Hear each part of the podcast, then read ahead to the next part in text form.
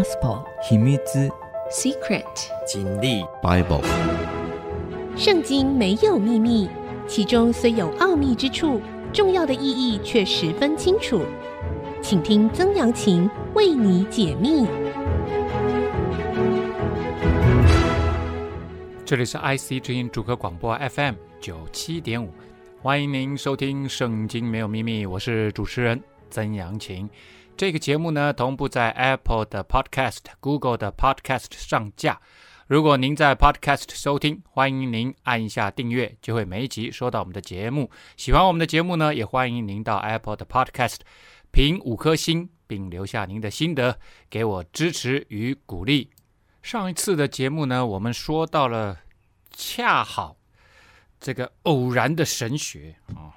也就是呢，这个世界上，呃，对于呃有信仰、有基督教信仰的，对于信仰耶和华上帝的这样子的子民来说，没有哪一件事情是恰巧的，所有的事情背后都有神特别的心意，有神特别的作为啊，没有哪一件事情是在上帝之手之外啊。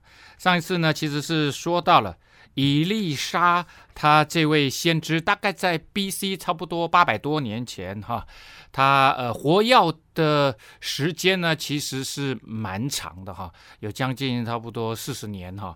那在他其中有一件事情，就是有一位妇人特别恩待他，啊，为他造了一个这个阁楼，啊，让他能够当做宿舍，每一次经过这里的时候呢，他就能够进去住。然后他曾经跟那位妇人警告说，在这一段时间呢，将会有七年的饥荒啊！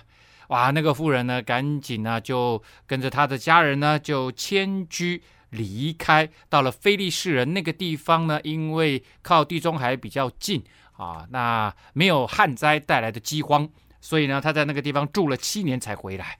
这时候当他回来的时候，发现他土地被人家侵占。所以呢，他就去呃准备要找当时的君王啊，这个君王呢可能是耶户啊哈，这个耶户应该是北国以色列的啊，这个北国第十位君王哈，第十位君王，他所在位的时间呢，应该是公元前大概是八百四十年，差不多那个前后哈。然后呢，这位妇人啊跑去跟他讲这件事情的时候，那个时候的君王正好跟以利沙。他的仆人基哈西在这个问他说：“你要把以利沙所行的一切奇妙的大事跟我分享啊！”正在分享的过程当中，突然那个妇人就求见。他说：“啊，那个那我刚刚讲的那件事情，那个妇人就出现了哇！所以呢，那个妇人很顺利的就要回了他的田产呐啊！接下来呢，这件事情啊，以利沙呢来到了叙利亚，他往北走，他出国。”到了叙利亚啊，大马色，那时候叫大马色，叙利亚的这个首都啊，今天叫大马士革。亚兰王便哈达正患病啊，那这个便哈达呢，可能应该是便哈达二世，因为那个时候亚兰王呢，他们很多的君王都叫做便哈达啊，所以有一世、二世、三世啊。有人就告诉王说，神人来到这里了。他生病了，然后有人告诉他：“哎，以色列那个神人来到这里了。”啊，那以色列这位神人伊丽莎呢，在亚兰国大大有名呢，啊，大大有名啊，好几次啊，都借着伊丽莎呢，帮助以色列解围啊。所以呢，便哈达听到了，哦，这位这个大先知来到我们当中啊，哎呦，我这个病啊，我一定要去问问他。所以呢，就吩咐哈薛说：“你带着礼物去见神人，托他求问耶和华，我这病能好不能好？”哦，哎，这蛮奇怪的哦。哦，怎么说呢？因为亚兰国他们的这个国家基本上啊，他们是拜巴力的啊，就在那个地区啊，拜各式各样的这个神明哈。但是呢，他们最主要的啊，每一个国家都有自己的巴力神啊，他主神呐、这样子哈。那他如果来求问啊，这个以利沙，他当然知道以利沙拜的是独一的真神，他们是一神的啊，是拜耶和华神的，是不承认其他所有的神的啊。那当然这样就会得罪他的这个巴力，而且呢，以及呃环绕着巴力的这些先知们哈。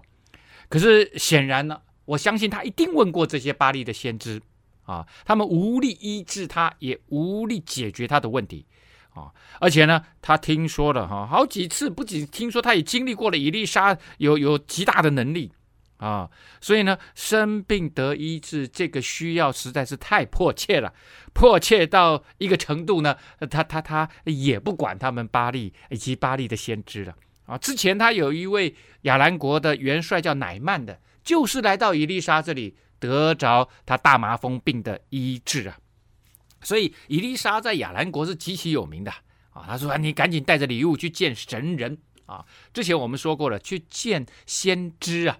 啊，基本上呢都会带着礼物去见他的哈，求托他求问耶和华，我这病能好不能好啊？啊，因为便哈达他信的，他在那个地方，他们基本上的文化就是信多神教啊，所以呢，他基本上不会去否认耶和华神的能力。但是呢，如果是以色列，如果是纯正的信仰耶和华神的这样子的人民的话，他们是不承认。便哈达他们具有什么能力的哈？所以便哈达其实他只把耶和华当作是众神之一呀！啊，啊好了好了，反正伊丽莎拉，你赶紧去帮我求问一下。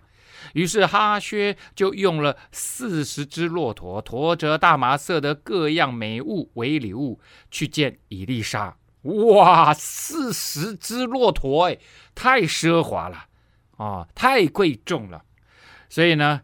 其实他这个不仅仅是要给这个伊丽莎，这这个大家要要明白啊，他背后的用意，他们背后的用意是想要去贿赂耶和华神。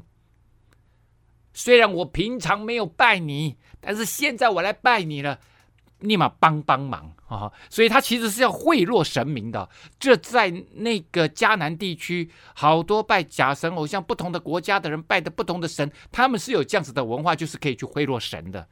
好啊，就见以利沙到了他那里呢，站在他面前说：“你儿子亚兰王便哈达打发我来见你。他问说：我这病能好不能好？啊，这个当然说你儿子亚兰王哈，就就在一个这个伟大的先知面前哈，然后他很谦卑啊，说我我我们那个君王哈，他他自己觉得哎，来来问一下他他可不可以好啊？那如果你说能好。”哦，那你就要来医治他。哈哈，以利沙就对哈薛说：“你回去告诉他说，这病必能好，但耶和华指示我，他必要死。”哎，这个好奇怪，明明就说他会好，怎么又说他会死呢？啊，所以接接下来很重要哈，神人就定睛看着哈薛，甚至他惭愧，神人就哭了啊。哇，这这就一直盯着他看哦。这个哈薛这个使者就嗯，就就低下头来说不好意思了。然后神人居然就哭了，伊丽莎居然哭了。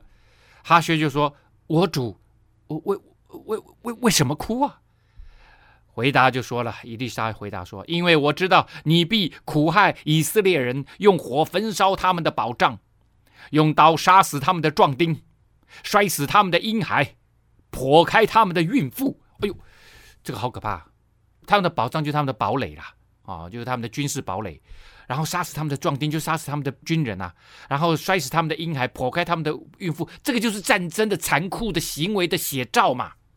所以呢，他说哈薛以后你会来以色列发动战争啊，然后哈薛就说你仆人算什么？不过是一条狗，也能行这大事呢？啊。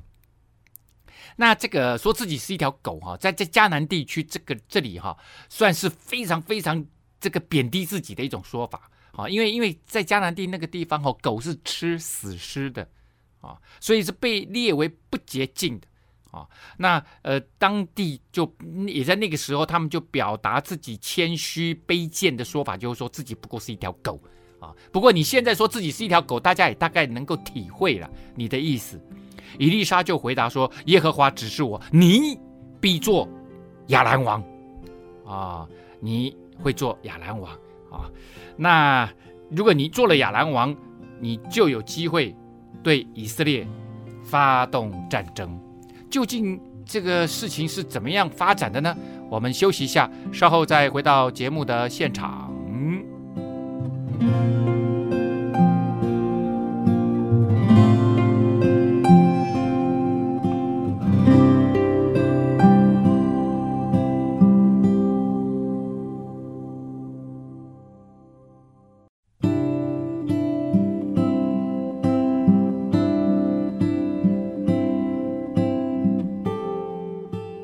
欢迎您回到《圣经没有秘密》，我是主持人曾阳晴。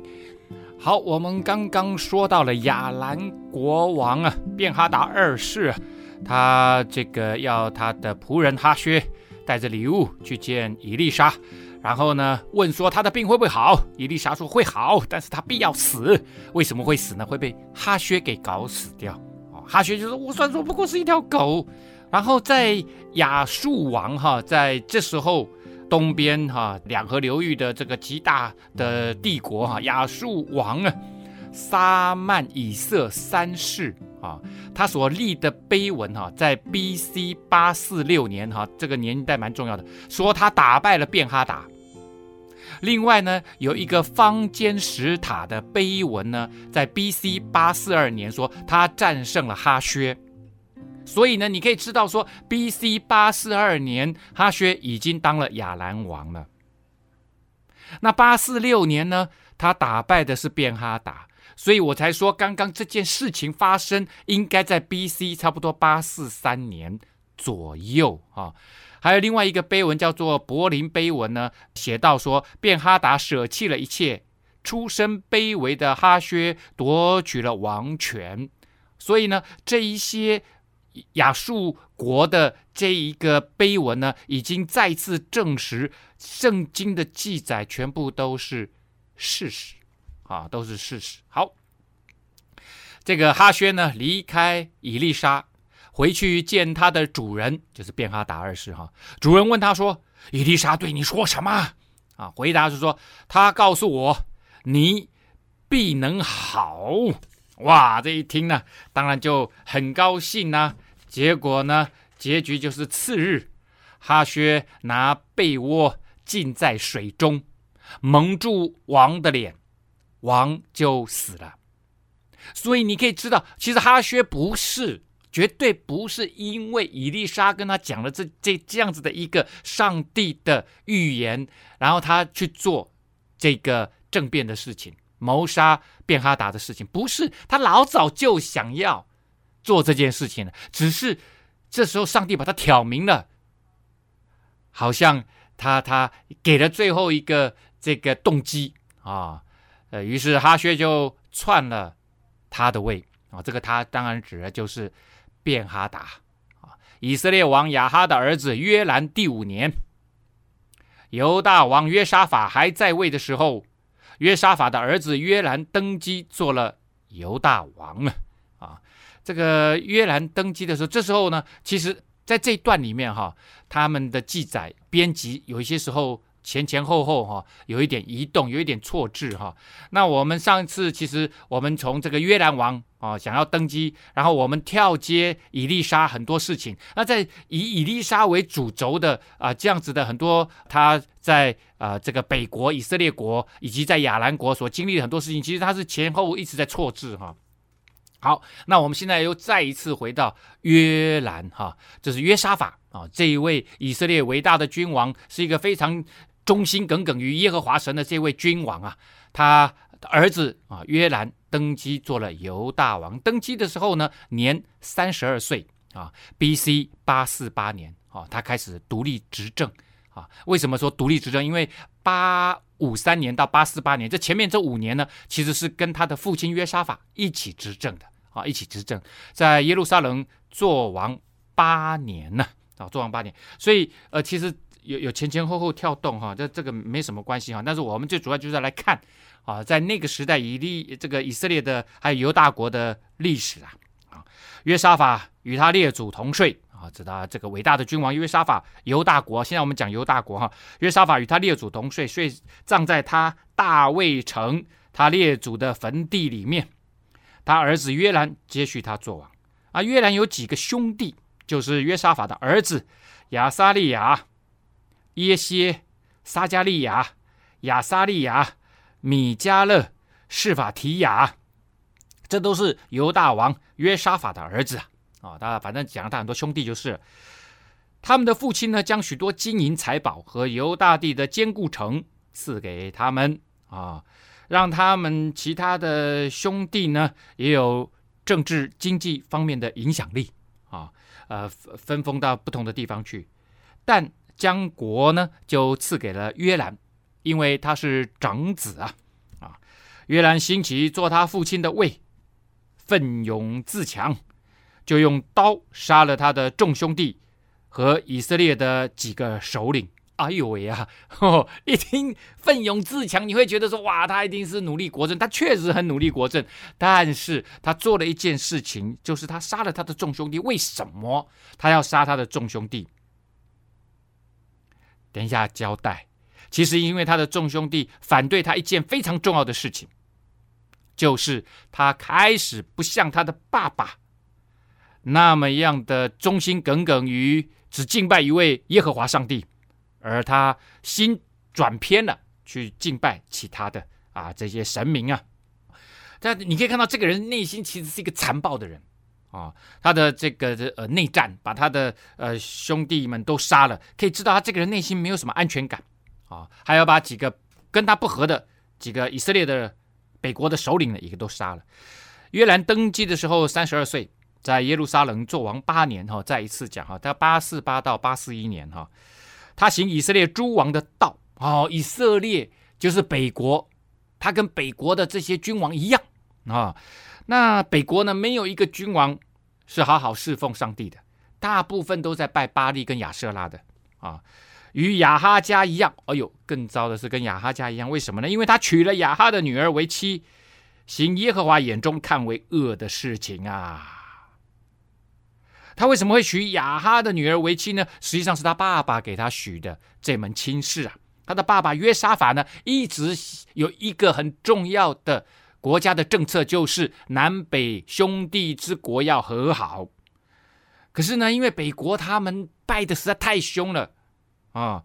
虽然你娶了亚哈的女儿亚他利亚来到家里面，但是呢，他会影响到什么？会影响到约兰。啊，行耶和华眼中看为恶的事，所以你可以看到约兰呢改弦易辙啊，所以他的兄弟以及国家的中的长老、地方的行政首长反对他的缘故呢啊，所以呢啊他就大开杀戒啊。第二个当然很重要的是，也是没收他们的产业啊，这君王觉得这个产业都是我的啊。第三个呢，也抽掉他们政治经济方面的影响力。可以可以知道他内心没有什么安全感的啦，啊，所以他的政策很简单，就是改掉他父亲约沙法啊，敬重上帝啊，信仰上帝，去拜巴力亚舍拉啊。耶和华却因为自己与大卫所立的约，不肯灭大卫的家，照他所应许的，永远赐灯光与大卫和他的子孙呢啊。所以呢，上帝也没有啊，就即刻即时就灭了他。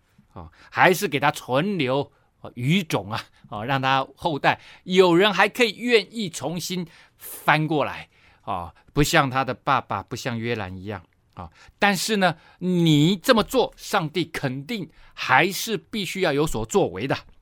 约兰年间，以东人背叛犹大，脱离他的权下，自己立王。那这个以东国呢，哈，在在南部，本来他们。都怎么样？都纳贡啊，附庸国啦，是犹大的附庸国啊。这时候呢，却脱离他的权下，自己立王啊。显然，在这个时候，上帝让以东国强大起来啊。他们觉得不需要再侍奉犹大国了，就约兰就率领军长和所有的战车，夜间起来攻击围困他的以东人和车兵长。他不仅这个附庸。啊！不仅不再纳贡，而且还来攻击他，所以显然上帝让你的国势弱下来，让以东人强大起来，背叛犹大，脱离他的权下，直到今日啊，到今今日是哪一天呢？啊，当然不是到二零二二年了啊，呃，这个公元两千年哈，而是什么？而是在编辑史料、写下圣经的那个时间啊，他们以东人都没有再重新啊来这个成为附庸啊。那时利拿人也背叛了。因为约兰离弃耶和华他列祖的神，这边说的很清楚。这个历史上的很多的事情，其实背后的有一只手在那个地方左右着，那就是上帝的手啊。利拿的位置呢，它在耶路撒冷的这个西南面四十 K 左右的地方。那对于防范犹大地区，特别是非常靠近非利士人的地区，那它是防范非利士人往。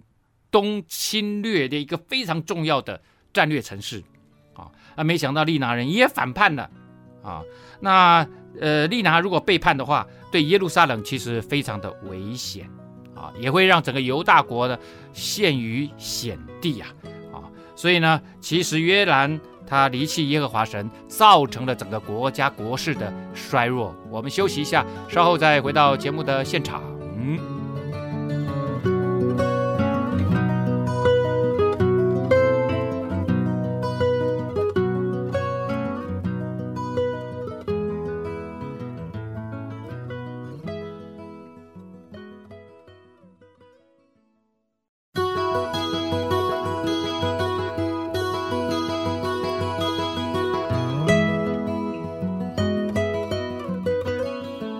欢迎您回到《圣经没有秘密》，我是主持人曾阳晴。刚刚我们讲到了犹大国，在现在呢，他算是第五个君王，南国犹大国第五个君王约兰呐、他行耶和华眼中看为恶的事啊，把以色列国带离了上帝的敬拜这样子的一个信仰当中。他又在犹大诸山建筑秋坛。使耶路撒冷的居民行邪淫，诱惑犹大人呐！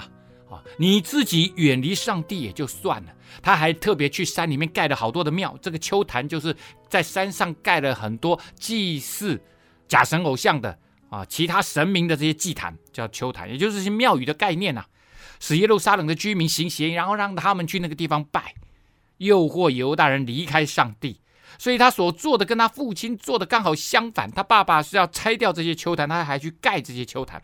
先知以利亚答信与约兰说：“啊，你说以利亚怎么又跳出来了？啊，我就说他这个编辑上哈前前后后是有点错乱啊。这个时候呢，以利亚应该还没有升天啊，位置还没有他的这个接班人以利沙还没有真实，以利沙还在跟随他，还没有真实的接续他的整个服侍的职分。”啊，那这个以利亚应该在升天之前最后一年吧，啊，就写了一封信给约兰，说：“耶和华你祖大卫的神如此说，因为你不行你父约沙法和犹大王亚撒的道，行以色列诸王的道，乃行以色列诸王的道，使犹大人和耶路撒冷的居民行邪淫，像亚哈家一样。”又杀了比你你父家中比你好的诸兄弟，故此耶和华降大灾于你的百姓和你的妻子儿女，并你一切所有的，你的肠子必患病，日加沉重，以致你的肠子坠落下来。哇，这个很可怕的一个惩罚，一个审判啊！他以利亚升天之前呢，写了这封信来。惩戒约兰。啊，说上帝说了，你不行，你父亲跟你祖先亚撒他们都是很爱上帝的，而你呢，去学习啊，你这个北国的以色列诸王的道，跟他们一样行邪淫。啊，像亚哈家一样，亚哈跟耶洗别这一对夫妻是上帝最厌恶的。啊，最厌恶他让整个北国以色列大大的堕落，你还杀了比你好的这些敬拜上帝的你的兄弟们。哇！所以上帝非常的生气，会降大的灾难给你的百姓。所以君王代表这个国家，会给你的百姓妻子儿女和你一切所有的，通通要遭灾难。而且你自己本身会有一个很大的病，就是你的肠子会掉下来。这可是三气吗？一定是很严重的疝气啊，或者是有关于类似这种慢性的，反正是肠子方面的疾病啊，或直肠脱垂啦，也许也长期的腹泻就是了。以后耶和华激动非利士人和靠近古时的亚拉伯人来攻击约兰呐。好，那这个非利士人呢，我们知道是他们传统的啊、这个敌人啊，他位置呢在犹大国的西边啊。那古时人呢，呃，这个就在南边啊，从南边上来，一个从西边过来啊，就打击他。他们送来上来攻击犹大，侵入境内，掳掠了王宫里所有的货财和他的妻子儿女啊，除了他的小儿子亚哈谢以外，没有留下一个儿子给他的哈。所以呢。这个看到了哈，他们掳掠王宫里面所有的财货，但是耶路撒冷本身并没有被拆毁。然后呢，他王后好像也没事啊，主要是耶路撒冷城之外的地方遭殃了，这些财物啊，还有他可能这个不知道哪里的行宫的妻子儿女也被掳掠了。最后呢，这个掳掠的啊，他的财货啊，好了，那除了小儿子亚哈谢。被留下来以外，其他的都被掳走了，可能被杀了啊。这事以后呢，耶和华使约兰的肠子患不能医治的病啊。这个病呢，其实一直拖拖拖到现在，已经变成这个慢性的、严重的肠子的疾病啊。他患此病缠绵日久，过了两年，长子坠落下来，病重而死啊。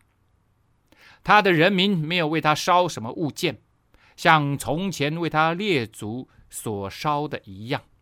也就是他的国民呐、啊，拒绝为他举行具有规模的丧礼，哦，就就是你这个人死了，对我们来讲就是轻如鸿毛，因为你把整个国家不知道带到哪里去了。本来一个很强盛的国家，被你带到这样子，莫名其妙，国势衰弱，乱败一通，啊，他们也不给他烧香，也不举国哀悼啊，然后也不把他葬在他的祖坟里面。啊，其实不管是烧香或者是烧任何的物件给他，这是一种炫富啊，表达地位，不是指火葬哈，不是指火葬。所以呢，这其实是不太寻常的。对一个君王的丧礼来看的话，这是极其不寻常的。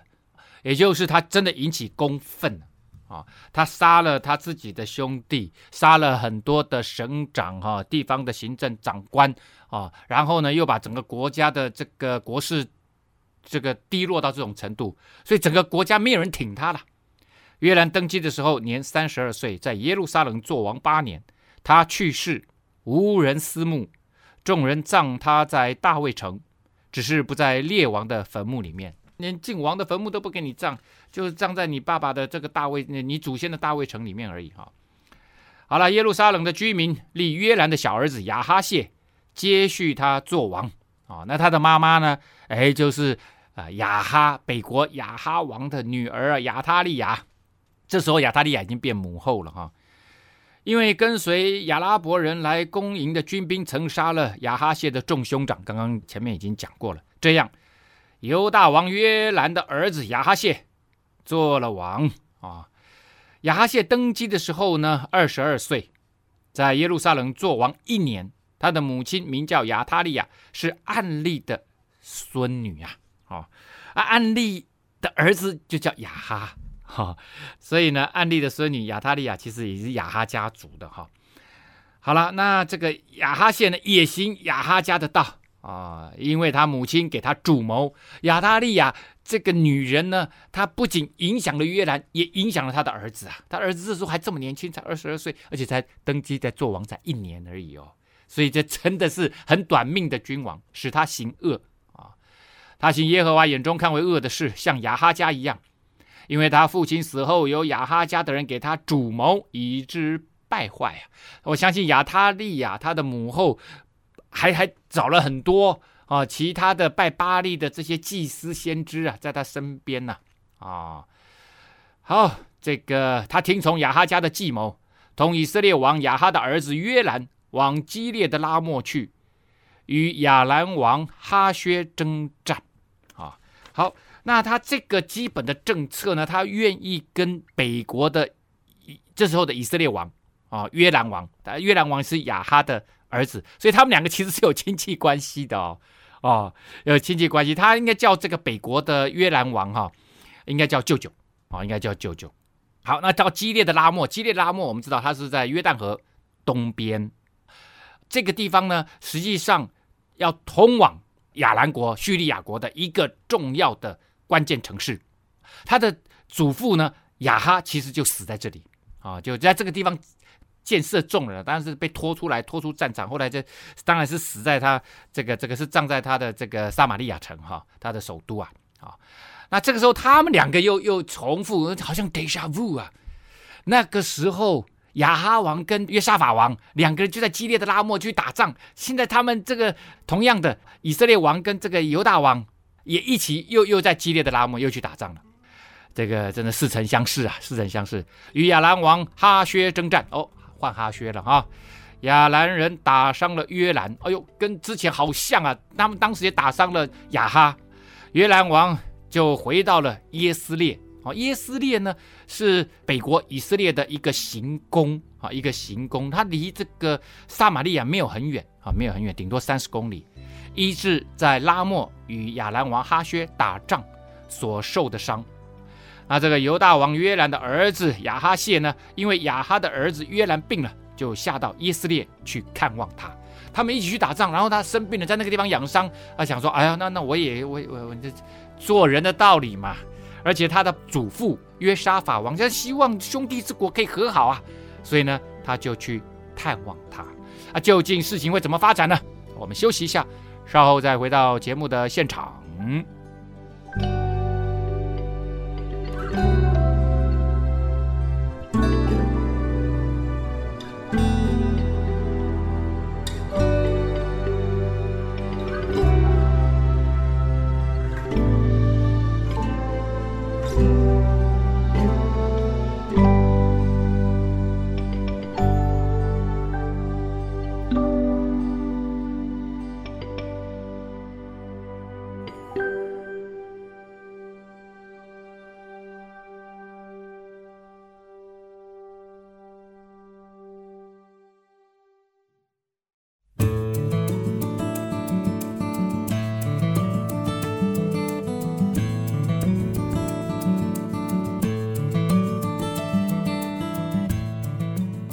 欢迎您回到《圣经没有秘密》，我是主持人曾阳晴，说书人曾阳晴啊。哦，好，刚刚我们说到了哈，约兰王他这个被打伤了，然后呢，赶快逃回耶斯列哈，这个地方比较近啊。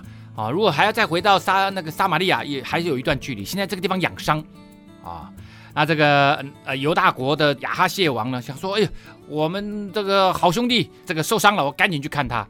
亚哈谢去见约兰就被害了。哦，所以为什么他执政只有一年？就是因为大家去看约兰的时候，这怎么被害呢？这是出乎神呢、因为他到了，就同约兰出去攻击宁示的孙子耶户。这耶户是耶和华所高，使他剪除亚哈家的。啊，这个耶户是神所高的意思，就是神所拣选的，上帝所选出来的，为了要。把亚哈家整个给剪除掉，啊，那之前呢，其实上帝啊有在以利亚最后要结束他的整个服侍的过程当中，他就交代了一件事情，就是要去膏耶户做以色列王。那当时上帝交代的三个任务，第一个就是哈薛成为亚兰王。那这哈薛成为亚兰王，我们刚之前看到了，是由以利沙来。接续他的这个师傅以利亚完成的。那在这里呢，耶户是成为以色列王。然后呢，当时还有一个很重要的任务，就是找到他的接班人以利沙啊，成为他的接班这个先知啊。那以利沙没问题，马上就就完成了啊。这个时候呢，哈薛也完成了啊。哈薛当然是以利沙完成的。耶户这里呢，基本上也是由以利沙来完成的。好，耶户逃亚哈家罪的时候呢，遇见犹大的众首领和亚哈谢的众侄子服侍亚哈谢，就把他们全部都杀了啊！因为亚哈谢就带着他的一些这个亲朋好友啊，他身边的这个青年的才俊呐、就一起去看谁？一起去看约兰呢？结果呢，都被杀了。亚哈谢藏在撒玛利亚，耶户寻找到他，哦，这个亚哈谢就犹大王哈，众人将他拿住，送到耶户那里去，就杀了他，将他埋葬，因为他们说他是那尽心寻求耶和华之约沙法的儿子。这样，亚哈谢的家无力保守国权呐，啊，无力保守国权。亚哈谢他说是他的儿子，是他的是意思是他的子孙的意思哈，是他子孙的意思。那这里哈，因为其实交代的有一点点。啊，这个快，那我们就跳过来，我们好好的来看一下，我们好好的来看一下耶户这一个人哈，耶户这一个人，先知以利沙叫了一个先知的门徒来，就是耶户是怎么被拣选的成为以色列的君王哈，这个过程我们来看一下哈，吩咐他说，以利沙就叫了一个门徒来，就就就告诉他，你束上腰，手拿这瓶膏油。往激烈的拉莫去，大家还记得吗？他们在激烈的拉莫打仗啊。那耶户呢，是一个重要的啊，这个军官啊，这个算是高阶的军官，很高阶的将军呐、啊。到了那里呢，要寻找宁氏的孙子约沙法的儿子耶户，使他从同僚中起来，带他进严密的屋子啊。这个严密的屋子就是内室啊，通常他这可能在帐篷里面嘛，然后里面还有一间可能是会议室，就带他去那里没有人的地方。将瓶里的膏油倒在他头上，说：“耶和华如此说，我膏你做以色列王。”说完了，就开门逃跑，不要延迟啊！啊，为什么呢？因为他怕旁边还有很多的军官呢、不知道这些军官的派系是不是有什么派系问题啊？是不是支持耶户做王啊？啊，跑了再说，以免遭池鱼之殃啊！啊，当然是上帝选的，就就不会有太大问题的哈、基本上应该是这样了。好，于是那少年先知就往激烈的拉莫去了。好，那现在要说一下哈，少年先知在那个时代哈，就四十岁以下都可以叫少年这样子哈。好，所以呢，你也就会发现哈，亚伯拉罕呢说把他的儿子少年呢啊以撒要献给上帝的时候，说他少年，其实他那时候应该已经三十一二岁了哈。好，所以呢，他应该是可能是三十岁出头了哈，是一个先知啊，以利沙的助手。这里呢，我们先来讲一下哈，高摩哈，高摩其实是代表上帝的拣选，呃，特别是来自上帝的一个拣选哈。那最早被高摩的人是大祭司亚伦啊，这个是在出埃及的时候，大祭司亚伦被高摩，上帝拣选他为上帝服务，就代表他属于上帝。那高摩呢，这个仪式就代表他的法律地位完全的被确立。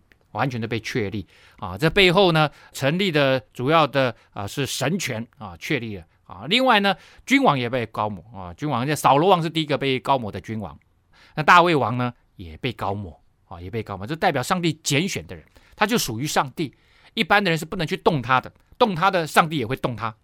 OK，好，所以呢，这边我们可以看到一件事情，好像整个法律地位的确立哈。大卫即将要死的时候呢，他的。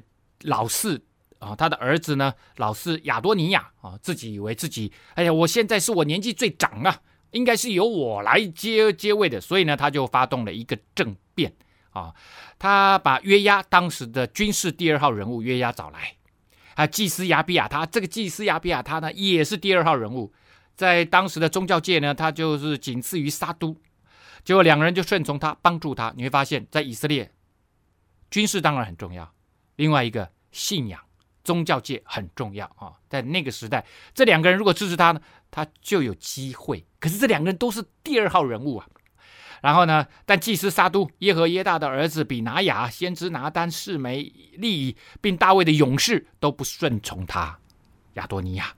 所以呢，亚多尼亚只有一小部分的政治人物呢是支持他的。